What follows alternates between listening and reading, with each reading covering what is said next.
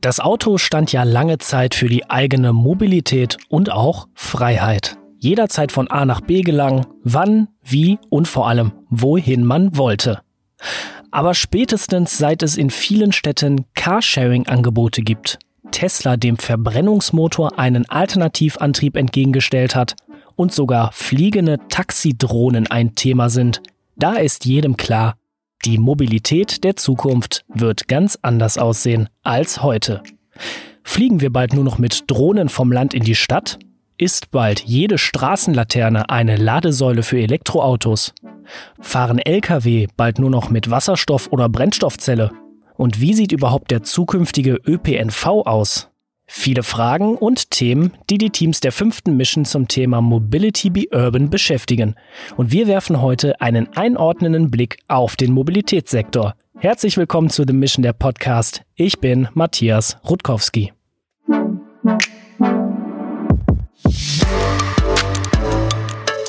The Mission, der Podcast. Initiative für eine nachhaltige Zukunft. Und meine beiden Gäste sind wahre Experten für Mobilität und Fortbewegungsmittel von morgen. Ich begrüße zum einen zugeschaltet aus München Dr. Ingo Stein. Er ist Senior Manager für die globale Praxisgruppe Automobilindustrie und Mobilität bei Bain Company. Hallo, Herr Stein. Hallo, ich grüße Sie. Und der zweite im Bunde ist Björn Noack, Associate Partner bei Bain Company und hat einen Fokus auf Automotive und neue Mobilitätskonzepte. Er ist mir ebenfalls zugeschaltet aus München und ich sage auch Servus an Sie. Ich grüße Sie, Servus. Ja, bevor wir uns inhaltlich mit den neuesten Trends und Entwicklungen beschäftigen, einmal an Sie beide die Frage, wenn Sie nicht gerade im Homeoffice arbeiten, wie kommen Sie dann ins Office bzw. zur Arbeit? Mit dem Auto, mit dem Fahrrad, mit dem ÖPNV? Wie sieht's da aus? Fangen wir mal bei Ihnen an, Herr Stein. Sehr gerne. Also mein bevorzugtes Transportmittel ist definitiv der Zug. Ich wohne etwas außerhalb von München und da ist der Zug einfach die beste Möglichkeit, äh, neben der Fahrtstrecke zum Office auch noch etwas Arbeit erledigt zu bekommen. Und Herr Noack, wie kommen Sie ins Büro? In der Regel mit dem Fahrrad. Teilweise wetterabhängig steige ich auf ÖPNV um, aber bevorzugt mit dem Fahrrad. Also Sie nutzen schon zwei verschiedene Verkehrsmittel, je nach Wetterlage natürlich, um ins Büro zu kommen. Richtig. Herr Noack, dann lassen Sie uns einmal thematisch einsteigen. Wo stehen wir aktuell beim Thema Mobilität in Städten? Wir sehen im Grunde vier große Themen äh, aus Sicht einer Stadt. Zum einen grundsätzlich das Thema Staus und Verkehrsbelastung, hier mit dem Ziel, diese weiter zu reduzieren damit einhergehend eben auch das ganze Thema Emissionsbelastung zu reduzieren, zeitgleich aber auch ein attraktives Mobilitätsangebot äh, mit möglichst geringen Mobilitätskosten für die Bewohner darzustellen und natürlich auch vorrangig noch die Sicherheit im Verkehr zu erhöhen. Und was wir sehen ist, gerade bei einer zunehmenden Urbanisierung, dass da ein erfolgreiches und funktionales Mobilitätskonzept zum kritischen Erfolgsfaktor für Städte werden kann.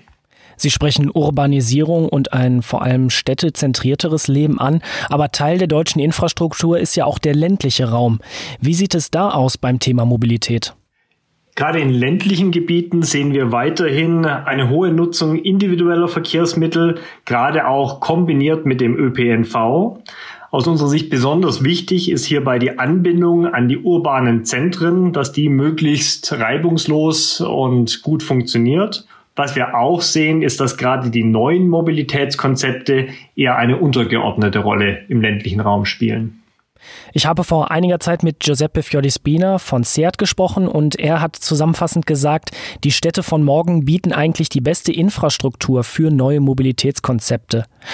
Mal an Sie die Frage, verfolgen neue Mobilitätskonzepte nicht zu oft einen sehr starken städtezentrierten Blick statt eines holistischen Ansatzes, der auch weniger urbane Gebiete inkludiert?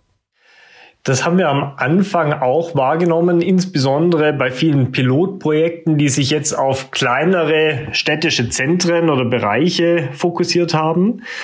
Mittlerweile haben aber auch die Städte erkannt, dass es ganz, ganz wichtig ist, gerade die individuellen Bedürfnisse der Bewohner zu berücksichtigen, auch die Randgebiete dabei mit einzuschließen und insbesondere die Mobilitätskonzepte auch in regionale und überregionale Angebote mit einzubinden. Herr Stein, die Elektrifizierung und die damit verbundene Transformation der Automobilbranche hin zur Elektromobilität ist ja in vollem Gange. Ich habe es eingangs erwähnt, Tesla ist da ein sehr prominentes Beispiel und Tesla ist ja scheinbar in seiner Entwicklung auf der Überholspur, um einfach mal in der Automobilsprache zu bleiben. Oft scheint es ja so, dass die deutschen Hersteller nicht so richtig von der Stelle kommen. Das ist ja so eine gängige Annahme. Wie viel Wahrheit steckt darin? Also in der medialen Wahrnehmung bekommt Tesla natürlich äh, tatsächlich sehr viel Aufmerksamkeit.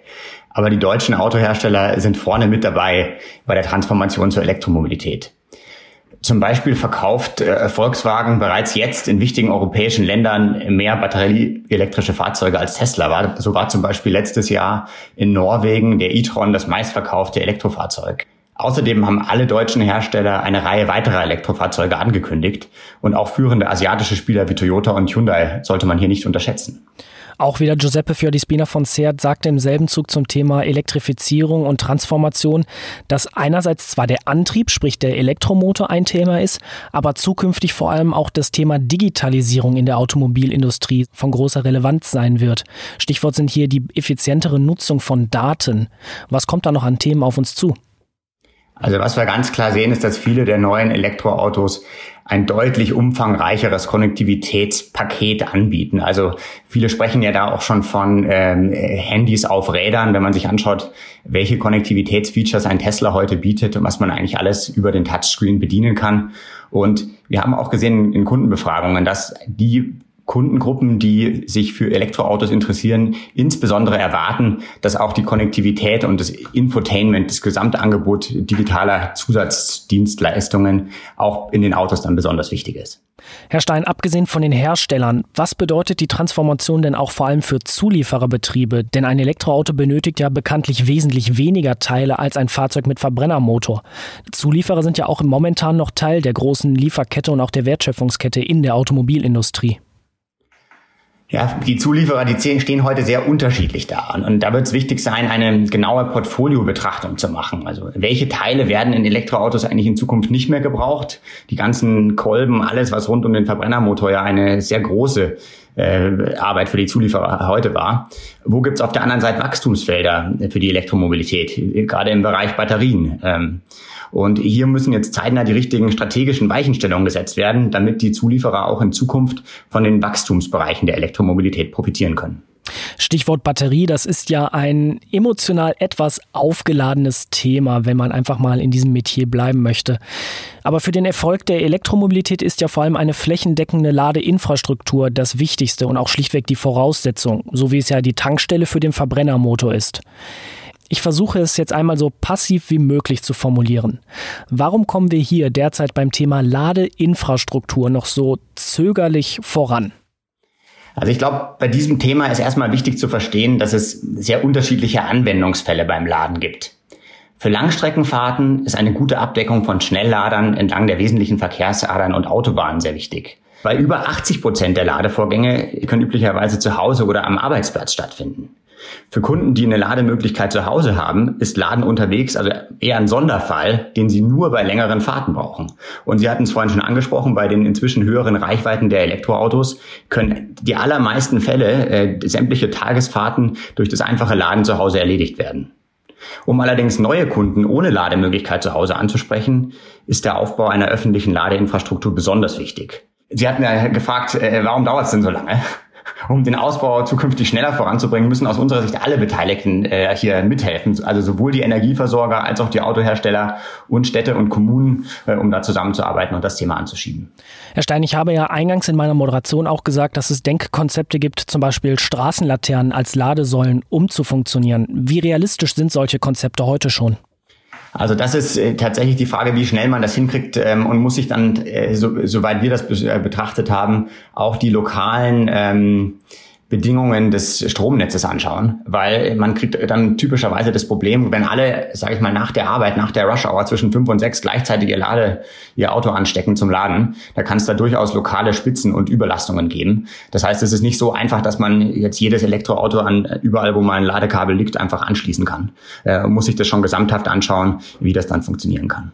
Herr Stein, dann lassen Sie uns noch mal eine Makroperspektive einnehmen und lassen Sie uns auch vor allem mal hinsichtlich der Antriebe auf die dortigen Transformationen blicken. Bei dieser Antriebstechnik-Transformation, nenne ich es jetzt einfach mal, gibt es ja auch verschiedene Antriebsvarianten. Wasserstoff ist ein Thema, aber auch die Brennstoffzelle wird ganz gerne ins Rennen geworfen. Wird es zukünftig vielleicht auch einen Unterschied in der Antriebstechnik geben zwischen Personen- und Individualverkehr und zum Beispiel im Gewerbe? Wir hatten ja kurz schon dazu gesprochen, dass das Thema äh, Elektromobilität nicht mehr aufzuhalten ist. Das sehen wir insbesondere aufgrund von zwei Gründen. Einmal die regulatorischen Rahmenbedingungen, insbesondere die CO2-Grenzwerte, erfordern hier eine stark zunehmende Elektrifizierung. Und die anderen Themen, die Sie jetzt angesprochen hatten, sprich äh, Wasserstoff äh, oder Brennstoffzelle, die sollen ja auch genau dazu beitragen, um die CO2-Emissionen zu, zu reduzieren. Für den Pkw-Bereich sind wir überzeugt, dass sich die batterieelektrischen Autos durchsetzen werden. Und das hat eigentlich zwei wesentliche Gründe. Einmal sind die batterieelektrischen Autos heute marktreif und haben eine deutlich bessere Kostenposition als Brennstoffzellenfahrzeuge oder eben Wasserstoffautos. Und wir gehen aktuell davon aus, dass es im Pkw-Bereich eher Nischenfahrzeuge bleiben werden, die mit einer Brennstoffzelle betrieben werden. Und außerdem haben perspektivische Elektroautos werden immer eine deutlich bessere Energieeffizienz haben als Brennstoffzellenfahrzeuge, da dieser zusätzliche Umwandlungsschritt von Strom zu Wasserstoff nicht nötig ist. Herr Noack, aus Ihrer Sicht mit einem Fokus auf Automotive und neue Mobilitätskonzepte, welche Rolle spielen da diese alternativen Antriebe?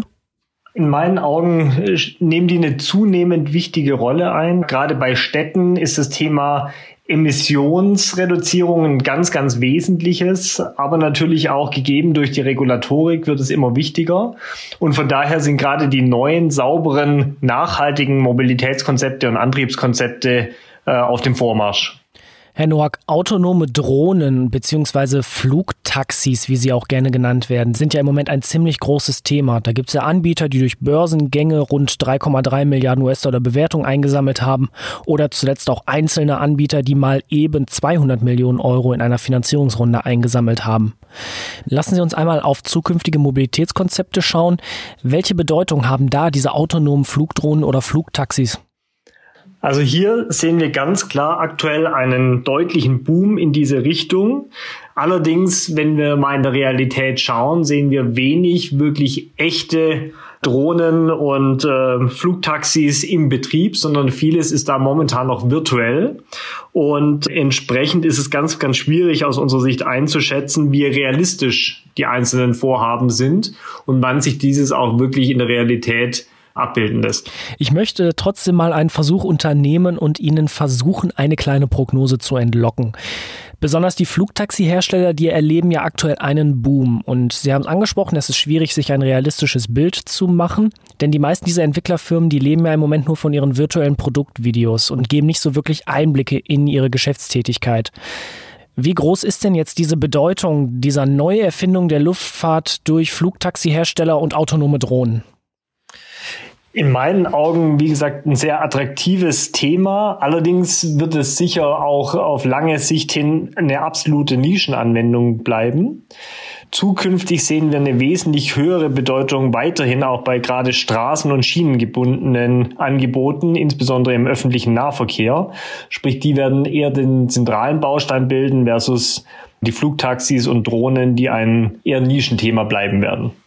Dann bleiben wir einfach mal eben beim ÖPNV. Der bringt ja aktuell viele Pendler und Menschen ohne eigenes Auto, die es vielleicht zwangsläufig nicht brauchen, an ihr Ziel. Welche Konzepte gibt es denn, um die Öfis von morgen besser zu machen? Hier spielt insbesondere das Thema autonome Mobilität eine ganz, ganz wichtige Rolle. Wir sehen hier insbesondere in den Ballungsräumen eine große Chance für sogenannte Robo-Caps, also im Grunde autonom fahrende Taxis. Und gerade insbesondere, wenn diese auch noch nicht individuell durch Einzelpersonen, sondern geteilt, also shared benutzt werden, man spricht vom sogenannten Ride-Hailing, sehen wir da ein sehr, sehr großes Potenzial. Zum einen natürlich die Städte weiter zu entlasten und auch das genannte Ziel der Sicherheit weiter zu erhöhen. Von daher sehen wir da gerade autonome Mobilität, Robocaps ganz klar als einer der ganz elementaren Bausteine. Das Geschäftsmodell des ÖPNV sieht ja in der Regel Abonnements vor oder Tageskarten, sprich Monatskarten, Jahreskarten. Sind dann auch flexiblere Modelle denkbar, wie zum Beispiel Pay-per-Use oder ein flexibel anpassbares Abo oder noch größer gedacht eine Art Deutschland-Ticket für den gesamten ÖPNV in Deutschland? Ja, ich sehe definitiv auch zukünftig weitere flexiblere Bezahlmodelle, Geschäftsmodelle, die da entstehen. Und ich weiß nicht, ob es wirklich ein Deutschland-Ticket sein wird, aber ein Ticket, das zumindest mal verschiedene Verkehrssysteme miteinander kombinieren lässt, das sehe ich definitiv in Zukunft für die größeren Zentren kommen. Herr Stein, wir sehen, Mobilität ist ein großes Thema und auch vor allem vielfältig. Mobility be Urban ist das Motto der fünften Mission und Bain Company unterstützt ja auch die Teams. Aus Ihrer Expertensicht, was sollten denn die Teams beachten, damit sie sich nicht eben in diesen vielfältigen Themen verrennen? Entscheidend ist aus unserer Sicht, den Fokus auf einen konkreten Kundennutzen zu setzen und die Arbeit des Teams dann konsequent darauf auszurichten. Hier geht es einerseits um tiefes Verständnis, was wollen die Kunden wirklich und was gibt es denn für Möglichkeiten, wie ich Kunden ein neues Mobilitätserlebnis bieten kann. Außerdem sollte der konkrete Anwendungsfall in eine größere Vision eingebettet werden, wo es wirklich in der Zukunft hingeht, die dann die entsprechende übergeordnete Richtung vorgibt. Aber es sollte auch bei allem kurz- und mittelfristig umsetzbar sein, damit es nicht eine reine Träumerei ist. Herr Nork, ich habe mir im Vorfeld sagen lassen, Bain Company interessiert sich vor allem für The Mission 5 Mobility Be Urban. Warum ist genau diese Mission-Reihe für Sie so interessant? Mobility Be Urban basiert ja auf den Nachhaltigkeitszielen der UN und sehr, sehr gerne bringen wir da Bain-seitig natürlich auch unsere Expertise mit ein. Und uns ist auch wichtig, gerade auf diesem Feld einen wichtigen Beitrag zu leisten. Die nachhaltige Mobilität ist für die Industrie und insbesondere für den Automobilstandort Deutschland von enormer Bedeutung. Und nicht zuletzt ist es natürlich auch die Inspiration und die Diskussion mit den jungen Talenten, die für uns bei der Mission 5 besonders wichtig sind. Sie sprechen Ihr Engagement an. Geben Sie uns da einmal Einblicke. Wie unterstützt Bain Company nun konkret die Teams bei The Mission? Denn eine Mission dauert drei Monate. Das ist ja nicht viel Zeit, um wirklich ein Konzept auszuarbeiten und sogar vielleicht einen ersten Prototyp zu entwickeln. Wie unterstützen Sie da die jungen Talente bei The Mission? Als allererstes bieten wir ein breites Workshop-Angebot zur Vorbereitung auf die Projektphase an. Das heißt, die Teams sind jetzt schon Workshops zum Beispiel zu den Themen Design Thinking, agilen Arbeitsmethoden und Projektorganisation durchlaufen. Zweitens sind wir kontinuierlicher Sparingspartner in, in wöchentlichen Terminen, um den Fortschritt und den aktuellen Schwerpunkt mit den Teams zu diskutieren. Dabei sind viele verschiedene Baineys eingebunden, wie wir es nennen. Äh, also vom jungen Berater äh, bis hin zum erfahrenen Partner stehen da alle verschiedenen Stufen zur Verfügung zum Sparring und Mentoring. Drittens möchten wir auch inhaltliche Impulse bieten durch selektive Studien und Experteninterviews. Ja, das ist doch mal ein schöner Einblick in die Unterstützung von Bain Company by The Mission. Und ich glaube, besser können wir diesen Podcast auch gar nicht abschließen. Ich sage danke für die spannenden Einblicke zur Mobilität und Fortbewegungskonzepten von morgen an Dr. Ingo Stein und an Björn Noack von Bain Company. Ja, und wir, liebe Hörerinnen und Hörer, hören uns in zwei Wochen wieder zu einer neuen Folge The Mission, der Podcast. Bis dahin, ciao. The Mission, der Podcast. Das Hörerlebnis zur Nachhaltigkeitsinitiative von Deutsche Bank, Futury, Bain Company, PreZero und der Handelsblatt Media Group.